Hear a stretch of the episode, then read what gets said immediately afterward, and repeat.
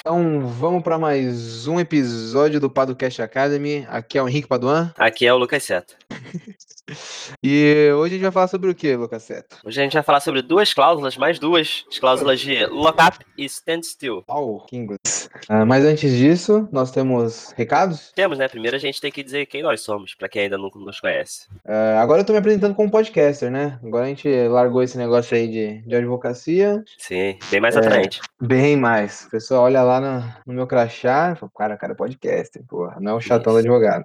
Mas, além disso, além do podcast, nós somos da Paduan Seta, que é uma empresa que presta assessoria jurídica para startups e pequenas e médias empresas, eh, e para investidores também, por meio de, de uma advocacia por assinatura, digamos assim, que nós temos planos e pacotes que são adequados aí para a realidade de- dos empreendedores do Brasil afora, né? Exatamente. E esse, esse episódio aqui de podcast, ele tá inserido no... Do nosso querido Padolab. Pô, é isso. Exatamente. Então, o Padocast Academy faz parte do Padolab, que é a nossa comunidade de empreendedores. A gente tira uma série de dúvidas jurídicas, produz artigos, é, a gente tem um calendáriozinho de eventos, enfim, tudo isso por meio de uma newsletter que a gente envia toda sexta-feira. Então, se você se interessa e quer se inscrever, é só acessar o abre.ai barra e botar seu nome, seu e-mail lá, e a gente te envia toda sexta-feira uma, uma nova newsletter com uma série de conteúdos. Então é isso, né, Henrique? É isso, é isso. Ah, esse episódio, se você estiver escutando na sexta-feira,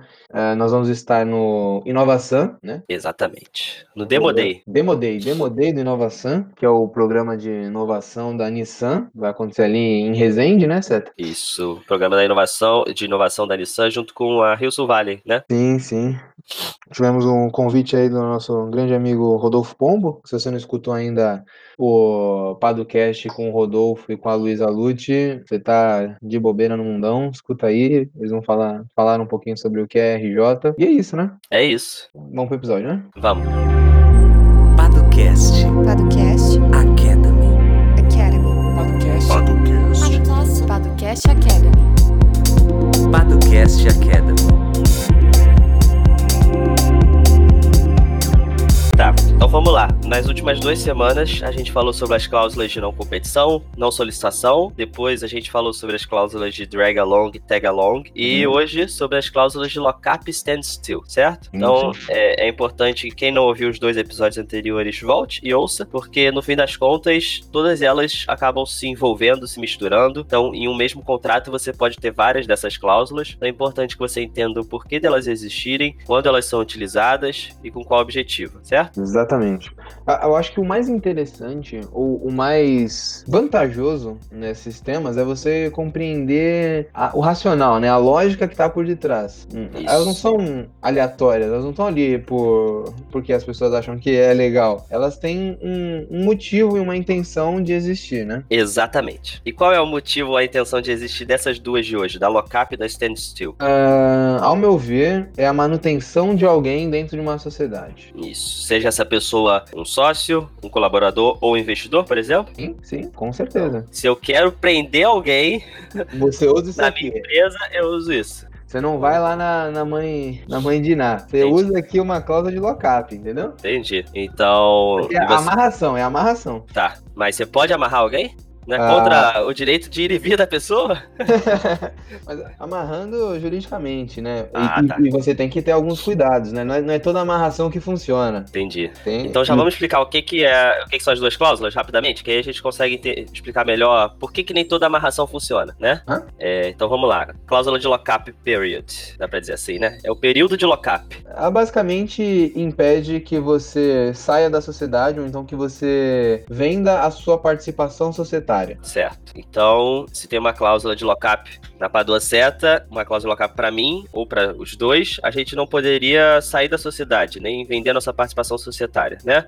Dig- Só digamos que- digamos que diga. nós temos a startup PSA, sou eu e o Seta, e aí vai entrar um investidor. Pá, botou X milhões na, na startup e pegou 20%. Só que ele acredita no nosso potencial e ele acha que nós somos peça-chave para o negócio crescer. Então ele não quer que nós saiamos assim que ele botar um investimento, né? Então ele coloca essa cláusula de lockup que vai impedir que a gente venda a nossa participação para uma outra pessoa. Perfeito.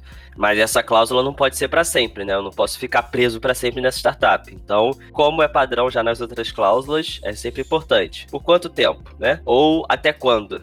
Não necessariamente tempo, né? Até quando não significa um tempo necessariamente. Pode, ter, pode ser até um certo objetivo ter sido cumprido, né? Até tanto de faturamento, ou até receber um outro investimento, por exemplo, pode ser? Claro, claro. Você vai colocando os gatilhos, né? Os famosos gatilhos que nós já falamos lá no episódio sobre memorando de entendimentos. E todos esses mecanismos eles trabalham com gatilhos. É, mas a gente tem que ter cuidado também que não pode ser um objetivo, uma métrica impossível, né? Não vou colocar, ah, quando atingir, sei lá, um valuation de 100 bilhões de dólares. Tá duvidando dos startupeiros, hein? Ah, é possível, mas a chance disso acontecer é bem ínfima, né? Vamos ser sinceros aqui, né, minha gente? É, a chance de você Sim. alcançar um valuation de 100 bilhões é bem complicada. Vamos ter pé no chão. Exatamente. Então, mas por exemplo, se fosse um bilhão, virar, né? De repente até vai. Dependendo de qual o estágio da startup, Sim, né? Se sim, ela tiver em exatamente. franca ascensão ali, ela se tornar um, um- um unicórnio esteja dentro do radar, aí talvez não é um, um gatilho impossível, é. É, exatamente. Aí vai depender do parâmetro, né? Da realidade e tudo Sim. mais. Mas se Legal. você tá começando um negócio, tem zero de faturamento e a sua métrica for de 100 bilhões de dólares, eu acho um. Talvez você esteja exagerando, né? Talvez, não sei. É, mas enfim, então é, a cláusula de lockup tá aí pra isso, né? Literalmente prender alguém na sociedade durante um tempo pra que, é, por exemplo, nesse caso, o investidor que aposta muito na gente não veja esses dois talentos indo embora e eles ficando com uma startup que às vezes não tem nada. O maior ativo dessa startup seria essas pessoas, por exemplo, né? Que ele acredita. Sim. Então, e por exemplo, mas e se ele fizer essa cláusula e eu saio da startup PSA? Aí eu não tenho nada, né? É, Então, aí, aí você tem que prever uma multa, né? Tem que prever. Pode ser uma multa? Pode ser então que, ah, se você sair no meio dessa, dessa, desse período, você além de não sair com nada, você ainda paga uma multa. Pode ser isso? Pode ser também.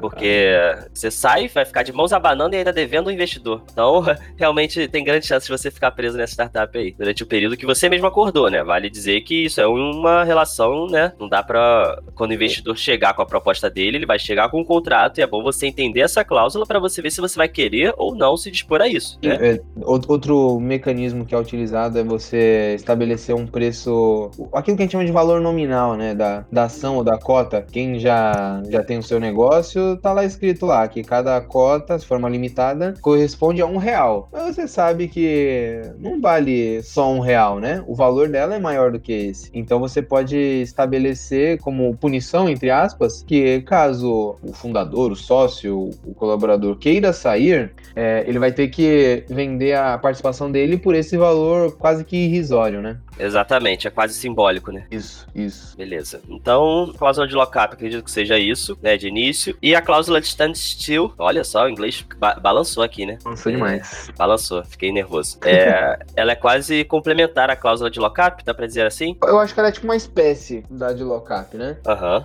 Porque nessa cláusula ela vai impedir, proibir que você venda a sua participação até determinado limite, né? Então, por Uhum. exemplo, nós temos 80%, né? Naquele exemplo da startup PSA. Ah, se a gente prever uma cláusula dessa daí, ah, a gente poderia vender até mais 20%. Então a gente ficaria com 60%, né? Sim. Na de, na de lockup a gente não pode vender. Na standstill a gente pode vender até determinado limite, né? Que é para evitar que ocorra a transferência do, do controle da sociedade, isso. né? Nesse caso, por exemplo, se o investidor ele aposta muito na gente, mas a gente vender nossas participações e ficar com 1% da sociedade, a gente ainda vai estar na sociedade, mas vai estar sem controle nenhum, sem, né, sem gerência nenhuma sobre as atividades da startup, sobre os rumos, etc, né? Então ele de alguma forma perdeu a gente, porque a gente perdeu o controle da sociedade. Então acho que a cláusula de standstill tá aí, né, para manter o mínimo de controle, né, para essas pessoas que são importantes para a sociedade. Então ela ela pode até vender, mas ela não pode perder o controle da sociedade ou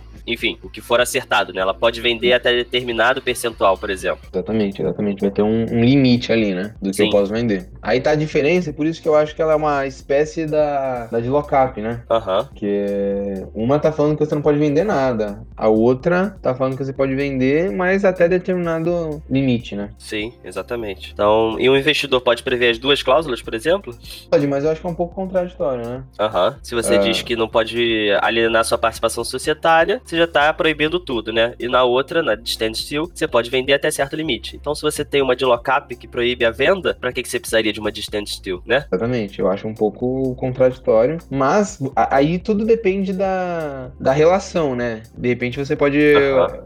É, realizar uma distinção. Ah, se acontecer X, você pode vender até Y, mas se não acontecer, você não pode vender, entendeu? Você pode ir modelando essa, essa cláusula de modo que, que atenda aos interesses ali das partes. Será que eu posso fazer o seguinte? É, eu tenho uma cláusula de lockup durante três anos. Então, durante Ah. três anos, nós dois não podemos vender nenhuma participação da PSA. E após esses três anos, uma cláusula de standstill se torna vigente.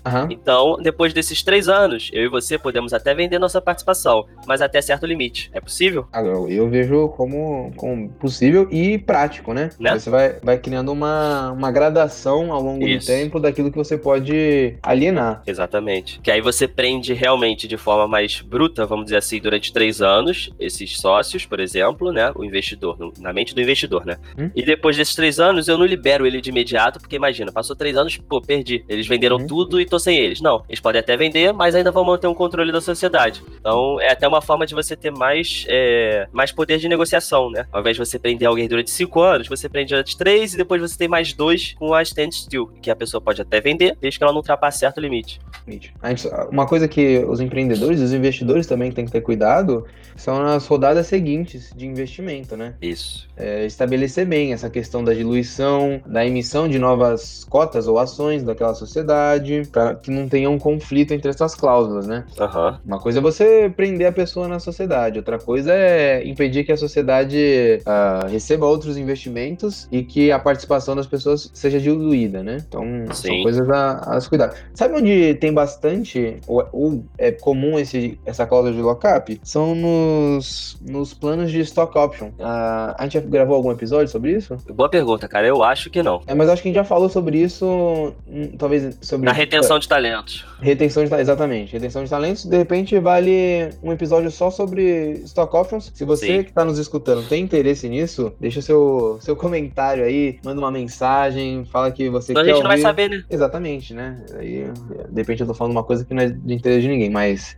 é. enfim, é, nos, nos planos de stock option, porque bem rápido, né? Stock option você dá um- um- uma opção de compra de ações para um colaborador ou para um executivo, para um diretor, para alguém que se relaciona com a sociedade. E aí, depois que a pessoa faz a compra, ah, principalmente os cargos mais altos, né? O cara poderia liquidar rápido ali, né? Já vender no mercado, mas para você proteger o mercado até mesmo, né? E, a sociedade, é, que o cara pode ter uma, uma informação privilegiada, o cara conhece o negócio por dentro, né? Então, para você evitar essa venda rápido, você coloca essa, essa, essa cláusula de lockup, que o cara vai ter que ficar um período com as ações sem poder vendê-las, só depois desse período ele pode, pode realizar essa operação. É isso. Você retém né, um pouco mais o cara na sociedade e tudo mais. Acho que é basicamente isso. Cuidado com o período e a especificação de qualquer outra condição, qualquer outro gatilho.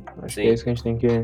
É, e que eu acho importante também é que as pessoas entendam que todas essas cláusulas, como eu disse antes, elas podem se misturar, podem estar previstas em diversos contratos. Cabe é, a você e ao seu advogado é, analisarem quando você pode utilizar, né? Para que você vai utilizar. Então não adianta pegar essa cláusula e falar assim, nossa, vou usar, que legal. Você não serve para nada no seu caso específico, né? Então, assim, é mostrando que o direito traz opções para quem se envolve com startups, enfim, isso serve para qualquer negócio, né? Então, reter talentos serve para qualquer negócio, então, investimento também. Então, é, existem opções interessantes para quem quer reter um talento, para quem precisa que um- uma pessoa fique mais tempo na sua empresa, sem você ser abusivo.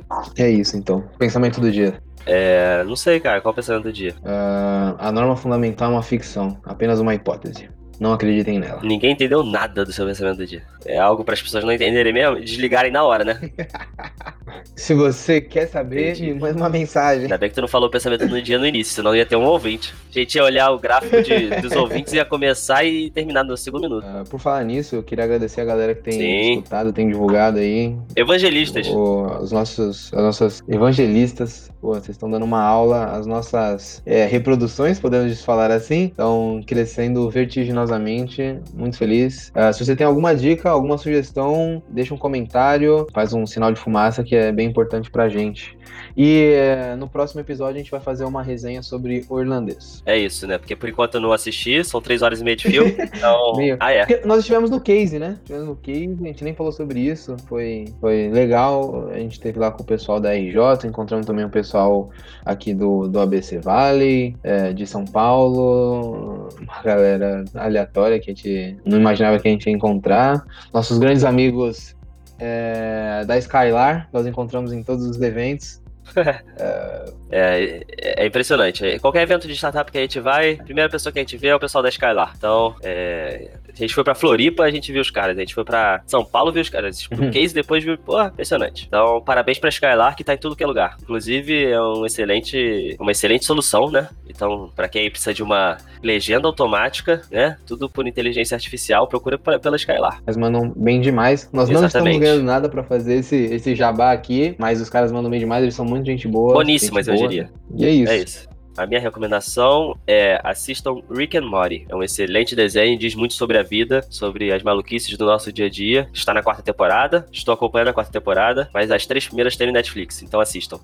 Ah, A minha recomendação vai ser um pouco fora, fora aí do que a gente tem falado, mas leiam o livro sobre Heidegger. É doideira, mas acho que é interessante ver como uma pessoa tão inteligente, tão é, absurda aí do- da filosofia pode ficar entre o bem e o mal, né? Ele teve problemas lá com o nazismo, problemas não, né? Apoiou de certo modo o nazismo, é, mas desenvolveu uma filosofia que parece ser completamente contrária a esses ideais nazistas, né? Então fica aí a recomendação. Heidegger, um mestre da Alemanha entre o bem e o mal. Então é isso, né? Até a próxima semana. Valeu! Próxima semana, valeu!